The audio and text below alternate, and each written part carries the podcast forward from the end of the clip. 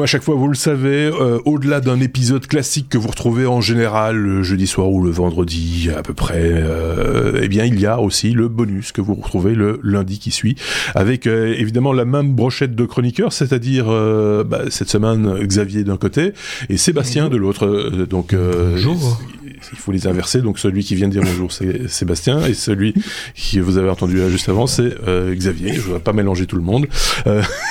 Euh, c'est déjà assez compliqué pour moi. Euh, donc, euh, euh, quelques petites news dont on n'a pas parlé dans l'épisode 349. On commence avec peut-être, je sais pas moi par exemple, parce que j'ai pas la bonne conduite sous les yeux. Xavier, allez, hein, on va parler d'un designer qui crée une nouvelle lampe pour les, les régions, on va dire défavorisées, mais qui n'est pas qu'une lampe en même temps. C'est un truc assez intelligent en fait, il faut le dire.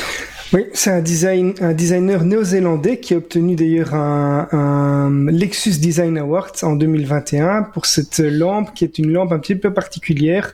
En fait, euh, c'est une lampe qui va se placer, euh, qui est composée de plastique, euh, qui va se placer au-dessus du toit et en dessous du toit. Ça ressemble un petit peu à un plafonnier classique et, arrondi, mais la particularité, c'est que ça contient un emplacement pour mettre de l'eau salée donc mhm. de l'eau de l'eau de mer et grâce à la chaleur que le soleil euh, émet sur la, la, partie qui est sur le sur le toit D'accord. Il y a une condensation qui se forme et ça permet de, de générer jusqu'à 4, euh, 440 millilitres d'eau par jour d'eau potable.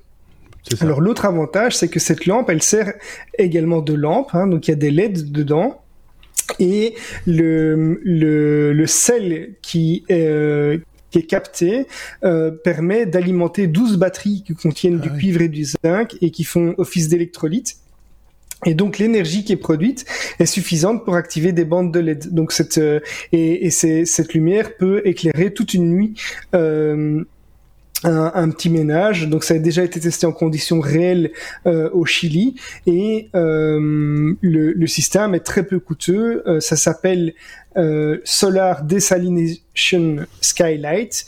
Euh, c'est assez facile à construire. On, on, on essaye même de, de, prévoir des versions euh, encore moins chères à la fabrication à partir de canettes ou de bouteilles en plastique.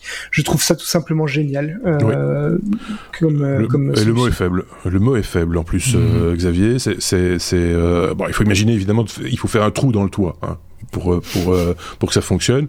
Euh, ceci étant dit, quand on voit, nous on a les images, mais on vous renvoie vers notre site lestechno.be, on vous met la vidéo et les explications euh, détaillées de ce de ce projet. Bon, quand on voit les, les constructions, c'est pas très complexe pour eux de faire un trou dans dans ce qu'ils leur dans ce qu'ils ont comme toi, on va dire ça comme ça. mais mais en même temps, le le le, le projet est bien étudié, bien pensé, très très complet, très complémentaire. C'est, euh, c'est, moi je trouve ça juste euh, passionnant et génial. Voilà. Il y, y, a des pays d'Afrique où on a on n'a pas accès à l'eau potable ou en tout cas très difficilement. On sait qu'il y a, l'eau l'eau de mer euh, représente quasiment 98% de l'eau qui est qui est sur terre. Donc euh, à pouvoir faire de l'eau potable à partir de l'eau de mer à, comme ça à moindre coût, c'est génial. Oui, enfin c'est génial, c'est un vrai problème, enfin c'est un véritable enjeu pour certains pays. Hein. L'eau euh, est une denrée rare. Euh, on, on, voit par exemple des, des lacs entiers disparaître d'une année sur l'autre euh, suite suite aux sécheresses, euh, ce, qui, ce qui crée évidemment des, des, des problèmes à n'en pas finir, vous vous en doutez, où les gens sont obligés de faire des kilomètres et des kilomètres à pied pour aller chercher des, de, de l'eau dans une source qui se trouve à voilà à, à Perpète. Et puis, puis voilà, c'est ça, ce truc-là, c'est moi je trouve ça passionnant, génial. Euh, où est-ce qu'on investit C'est euh, non, il faut il faut il faut investir là-dedans. Il faut il faut en vendre. Enfin, il faut il faut les faut les fabriquer, les, les envoyer, quoi, les installer. Mm-hmm. C'est ça. C'est pas un investissement. Euh, c'est pas c'est pas pour faire de l'argent avec, mais pour euh, pour les envoyer là où il faut quoi. C'est euh, c'est en production, Xavier, ou pas? J'ai pas lu toute la news. oui, oui, c'est en produ c'est en production. Enfin, il y a déjà il y a déjà des familles, quelques familles qui en sont équipées. maintenant, je te dis, ils essayent de, de réduire les de réduire les coûts avant que ça puisse être déployé à grande échelle. Euh, Mais euh, voilà, il y, y, a déjà quelques quelques euh, familles qui en sont équipées. Un exemple de, ce qu'on appelle la low tech, hein, euh, mhm. rien de très sorcier, mais quelque chose de très intelligent. Euh, un très bel exemple de low tech qui sert et euh, passionnant. On pourrait même arrêter le bonus là. Moi, je serais content avec ça parce que là, je pense qu'on a on a fait découvrir peut-être à, prochaine. on a peut-être fait découvrir à nos auditeurs un truc un, un truc sympa et, et ça, je trouve qu'il faut il faut quand même le, le signaler à un moment ou à un autre. Donc, n'hésitez pas à aller jeter un œil sur notre site pour avoir les liens, etc. Vous, vous allez voir, c'est passionnant. Renault euh, on part tout à fait sur autre chose. Hein. Euh, Renault qui fait une pause dans sa production de, de Mégane électrique. Euh, Sébastien, on va s'arrêter un petit peu, on va se reposer, fatigué. Ouais, j'ai l'air ridicule avec ma news là maintenant. Ah Xavier œuvre pour le bien-être de l'humanité et moi je retourne la société consumériste occidental, 21e euh, siècle moderne. non, mais on, on, parle toujours de, de, pénurie de composants, on parle de, de, de, canaux qui sont euh, bloqués par des bateaux en travers, et puis une guerre, et puis une pandémie, ou pas dans le même ordre, mais enfin, tout ça qui impacte nos chaînes d'approvisionnement et puis il y a des, des conséquences extrêmement euh, concrètes avec la chaîne de production de Renault qui est établie ici dans le nord, pas très loin d'où j'habite, enfin dans le nord, pour la France c'est le nord, pour vous c'est le sud, euh, mais ils sont ils sont à Douai. Et euh, cette semaine, du 14 au 25 avril, donc pendant 11 jours, euh, la, la, la, chaîne de production s'arrête, faute de composants pour pouvoir assembler. Donc ça a aussi des conséquences sur la, la, vie de famille de façon extrêmement concrète, parce que chaîne fermée, ça veut dire chômage partiel, etc.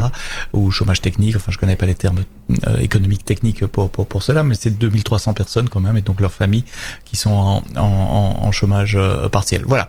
Et donc pourquoi j'ai choisi de parler de ça C'est parce que plusieurs fois là, dans techno, on a parlé de la chaîne d'approvisionnement, on a parlé des problèmes du bateau, euh, et je veux montrer qu'il y a des conséquences concrètes aussi. C'est pas uniquement quand vous commandez votre ordinateur ou votre voiture et que vous voyez qu'il y a deux ou trois mois d'attente. C'est aussi sur, très concret sur la vie de gens qui travaillent euh, près de chez mhm. vous.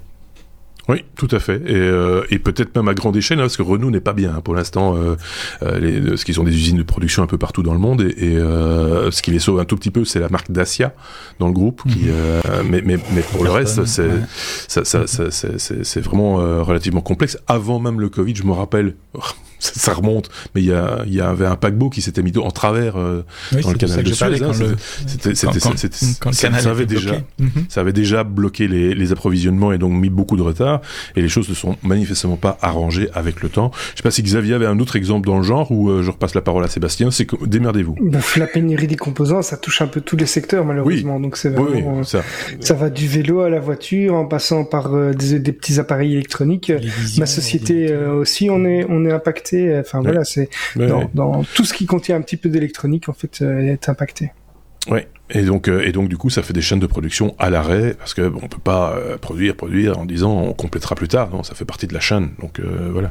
Tu voulais terminer sur un sujet, enfin non, non, juste une précision. J'ai dit la Renault Mégane. Soyons précis, c'est la Renault Mégane électrique. On parle pas de toutes les Méganes. Oui, oui bien sûr. D'un modèle spécifique électrique. Je voulais juste préciser pour éviter toute confusion. Tu fais bien, Xavier. À ton tour, on va parler d'une application. Alors, euh, je vais plomber encore plus l'ambiance puisque c'est Seb, trouvait que j'étais un peu trop positif. Euh, ah ben non, je vais vous pourrir votre journée. Oui, merci.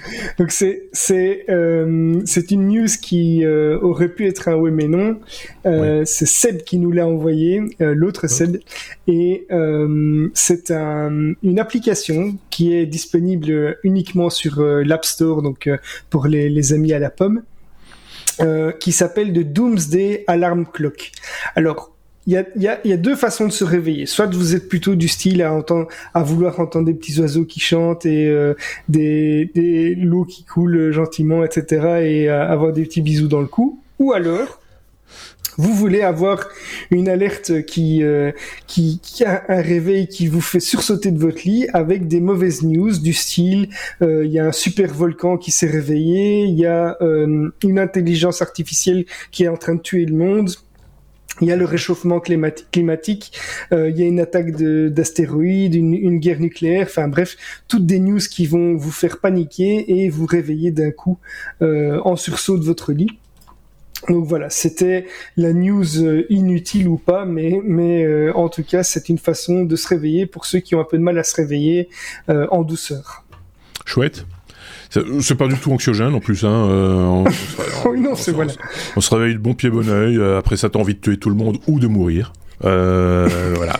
Est-ce qu'on est-ce que l'application est gratuite hein, D'accord. Par contre, la corde et la poutre, il faut l'acheter. C'est c'est euh, voilà. Ok, c'est autant le savoir. C'est je sais pas ce qu'en pense Sébastien de ce type d'application. Je ne sais pas. Est-ce qu'il y a, une, une, raison profonde à ça ou c'est juste pour, pour je sais pas. Enfin, quel est la quel est l'objectif de l'application? Je sais pas que c'est ça que je comprends pas. Alors, on, parle, on parle de news qui sont parfois réelles, donc, euh, mais c'est simplement pour des gens qui ont envie de se réveiller. Euh, enfin, je sais pas, il y a peut-être des mazos euh, qui veulent se réveiller avec des mauvaises, des mauvaises nouvelles ou, ou des nouvelles inquiétantes dans le cadre du réchauffement climatique. Alors, il y a parfois c'est des vraies choses, hein, mais voilà, c'est une façon de se réveiller qui est différente du réveil en douceur. Ouais, ça c'est vrai. Ça, je crois pas qu'il y ait un enjeu particulier en dehors de ça. Non, mais voilà, pour être différent, c'est différent. Euh... ça, on va pas le faire. Hein. je pense, euh, on va passer à autre chose. On va pas...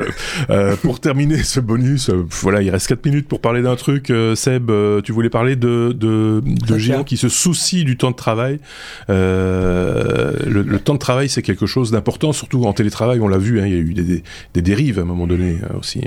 Et il y en a encore, et, et c'est euh, Satya Nadella qui en parle dans une interview, et donc c'est toujours intéressant quand c'est... Satya Nadella, c'est le directeur de Microsoft, c'est quand même pas, pas rien, mhm. euh, qui se soucie du, du bien-être de, de, ses employés, parce qu'il dit évidemment avec la, la, la, pandémie, ben, on a plus travaillé à la maison, tout le monde n'est pas retourné au travail, et donc les lignes entre la vie privée et la, vie et la vie professionnelle se, se, se, se, euh, se deviennent de, de, moins en moins visibles, de moins en moins claires.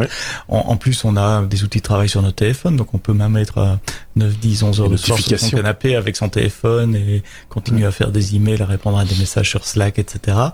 Euh, et donc il y a une, ils ont commandé une étude en interne chez Microsoft et qui, qui relève quand même quelques tendances relativement euh, euh, inquiétante, euh, je dirais, où les, les, cadres restent dans un mode euh, always on, comme on dit en, en anglais, donc toujours susceptible d'être interrompu ou de faire quelque chose pour le travail.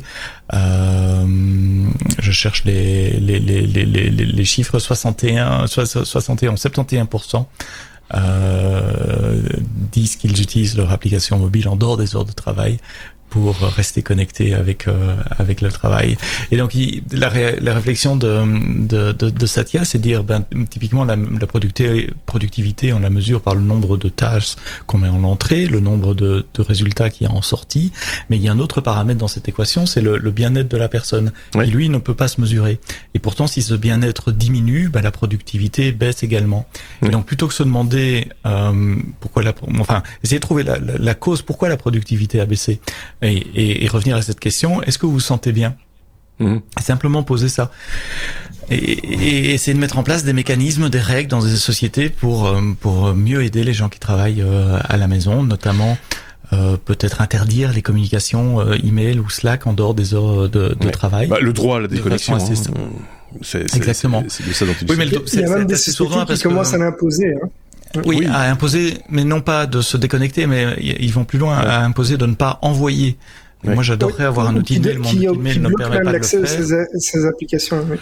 Parce que moi, j'aime bien travailler le soir. J'aimerais bien envoyer des mails et les garder et qui partent que le lendemain matin à 9 h Mais mais notre outil ne permet pas de le faire. Donc si j'envoie, je sais que mm. mon collègue le verra. Il va peut-être avoir envie de répondre immédiatement. Alors on a beau dire souvent... dans le titre, ne réponds pas maintenant. Mais, moi, ah je peux l'envoyer maintenant. Et voilà. Ça, ça, par exemple, c'est une réponse à la baisse de productivité dont tu parlais. C'est-à-dire, on en fait plus pour combler, pour essayer en tout cas de combler la baisse de productivité de manière inconsciente. Hein. Et, et, alors qu'effectivement, c'est le bien-être euh, auquel il faut toucher, c'est ça la variable d'ajustement qui est importante et qui, qui permet de, de, de, revenir à quelque chose de normal, on va dire, tout simplement, parce qu'on n'est pas des bœufs, hein, euh, voilà. Et, et c'est ça la difficulté du, du, du, challenge, mais cette injonction permanente de la notification de se dire ah je vais répondre tout de suite comme ça c'est fait, ou je vais répondre tout de suite parce que c'est un haut directeur et que je n'ai pas envie qu'il attende parce que je veux qu'il ait une bonne image de moi, etc. C'est insupportable. Faut mhm. être, faut être Désactivez vos notification, clairement. Déjà, oui. Mail, Slack, tout ce type de messagerie euh, d'entreprise, pas de notification, même pas une petite icône rouge. Euh, oui, c'est ça. Il faut la, la, petite, la petite bulle. Euh, il faut, faut rien, rien qui ne vous attire. Et vous pouvez désactiver tout ça dans votre centre de notification. Voilà. La news était intéressante parce que c'est c'est c'est Satya qui le fait. Euh, et, et, voilà, quand c'est à ce niveau-là et que la, la réflexion remonte jusqu'à ce niveau-là, bah, j'espère que ça fera changer certaines choses, en tout cas dans les grandes entreprises. Voilà. Eh bien, merci beaucoup Sébastien, merci Xavier, parce que du coup on est arrivé au bout des 15 minutes. Hein, il voulait y aller à tout prix. Eh ben voilà, il m'a laissé que 10 secondes pour dire que euh, on était bien euh, pendant 15 minutes et qu'on va se retrouver la semaine prochaine avec d'autres chroniqueurs et d'autres news. Évidemment, passez une très très bonne semaine. À la semaine prochaine.